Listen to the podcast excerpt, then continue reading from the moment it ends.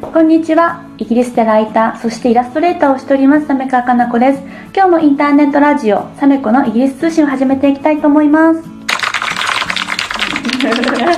はい、えー今日はですね、日本から素敵なゲストをお迎えしております。女性起業家の、えー後藤千里さんです。後藤さんよろしくお願いしよろます。しくお願いします。はい、また。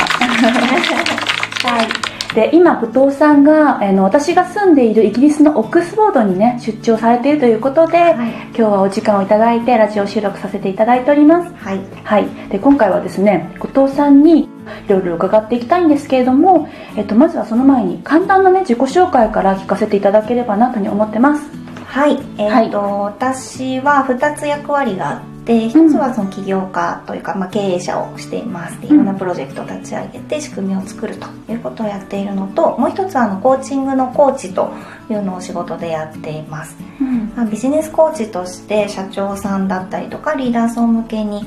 あのコーチングをしたりとか、うん。あの昨日あのサメコさんにも出ていただいたあのドライビングクエスチョンっていうワークショップをしたりとか、すごい楽しかったです。はい。あれをやって、すごいワクワクして、今後こういうことやっていきたいなっていうのが、あの、うん。答えが出たのでう、ん。すごく、あの、ね、いい時間でした。ありがとうございます。そんなようなことしたりとか、あと日本の中高とか大学生向けにあのクラウドファンディングを使っ総合学習との授業の設計とか運営とか、そんなようなこともしています。うんじゃあね、いろいろな事業を展開されてということで、はい。はい、今日は、えっ、と、キャリアのこととか、はいビジネスのことを伺っていきたいんですが、はいまずは、えっ、と、5年前に起業されたってことですよね。そうですね。はい。はい。なぜ5年前に起業しようと思ったとか、うんそこの辺もちょっと聞かせていただけたらと思います。そうですね。なんかでも5年前に突如したくなったというよりは、うん昔からあの私親族がほぼ起業家だったので、ねそれすごいですよね。なんか割と普通の選択肢としてあったし、むしろ大きな企業でずっと長く勤めるみたいなことが私の中にイメージがなかったので、うん。あの大学生ぐらいの時から、まあ、するんだろうなっていうのはうんふつふつと思ってはいました。うん。でなぜかっていうその根本の理由のところで言うとうん。2つぐらいあってうん1個は、あの卒業論文であの ESD っていうテーマをうん。書いたんですよ。うんあの Education for Sustainable Development っていう、あの日本語にすると持続可能な開発のための教育ってうんすごいややこしいんですけど、うん。なんか今サステナビリティとかうん。あの SDGs とかうんよく耳にすると思うんですけど、うん。そういう視点を持ったリーダーを増やすっていうことが、うんあの社会の問題解決につながるよねっていう考え方なんですけどうん。でそれがすごく好きで、うん。あの自分の仕事にしたいなって思ったんですけどやってる会社がないので、うん。じゃあ作ろうと。ういうんのが一番大きな理由ですね。うん。なんかなんかまあ大学生のこうアルバイトをしながら、まあ、いろんなあのこれ話すと長いのでカットしますけど、うん。あのその頃から社会人と一緒にプロジェクトを作るみたいなこととか、うん。新しいサービスを考えるとかそういうことをしてたので、あのその楽しさみたいなのがずっと自分の中にあって、あのもうやりたいことがあるんだったら起業しようって思っていました。そっか、じゃあもうずっと子供の頃から起業っていうのは頭にあって、で、それで、ね、あの大学卒業した後はい企業勤めをして、はい、準備をして、で、ちょうど5年前に。起業っていう流れなんですね。なるほど。でもね、多くの方がやっぱりこううん自分のビジネスをね、うんこう、こうどんどんややっていきたいとか、起業したいっていう方多いと思うんですけど、はい一番多いね、あの悩みというか、あこう壁というのが、うん起業したいけどちょっと怖いなとか、うまくいくのかなって言って実際行動できない人多いじゃないですか。後藤さんそのあたりどうやって乗り越えられたのかなと思って。いやなんかあの怖がり抜きましたね。なんか不安な時は不安と向き合うり意味があるかなとも思っているので、うん。なんかそれがすごく悪いことなわけじゃなくて、うん。あの挑戦する時とかの不安とか恐れってなんか2つぐらい大事なことを教えてくれると思っていて、うん。自分があのずっとこう大事にしている価値観とかうん。が脅かされるかもしれないから怖いっていうパターンと、なんかそのこだわりですよね。自分が固執しちゃってるものと向き合うっていうことができるなと思ったしうん。あの悩むぐらい大事だって思うことも分かるなと思ったので、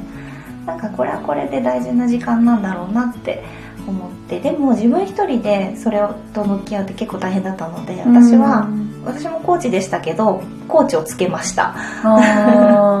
でコーチをつけて半年ちょっとですかね、起業までの間つけてであのその後起業しました。そっかコーチをつけることによって、うん、今じゃあ自分は何に不安を感じてるかとか、はい、じゃあ何をすればいいかだったりとか、うん、そういうのがこう整理されるから、ね、こう一歩踏み出しやすかったっていう形なんですかね。営業してるみたいになっちゃった。いやいやいやいや。そっか。で、それで、まあ、あの、会社を辞めて、はい、まあ、ゼロからビジネスをこう作っていったってことなんですけど、はい、まあ、どんな風にね、最初は本当にゼロだったわけじゃないですか。はい、どうやってこう、ステップアップしていったんですか？そうですね。うん。うんそうですね。なんだろうな、なんか、どっちそのビジネスモデルの話とビジョンの話ってあるかなと思うんですけど、うん、何をやるのかっていうことに共感が集まるパターンと、うん、その人が何をしたいのかっていうビジョンに人が集まるパターンと、うん、なんか両方あるんだろうと思うんですけど、私の場合は圧倒的にビジョンの方で、なんか私はこういう世界観が作りたいんだとか、うん、あの子供たちのためにこういうことをしたいんだとか、うん、なんかそれを語りまくってたんですよ。多分起業して1ヶ月半とかで100人とか150人とかにビジョンを語ってさっきブログ読み返したら語ってて、うん、そうするとあの私が伝えたその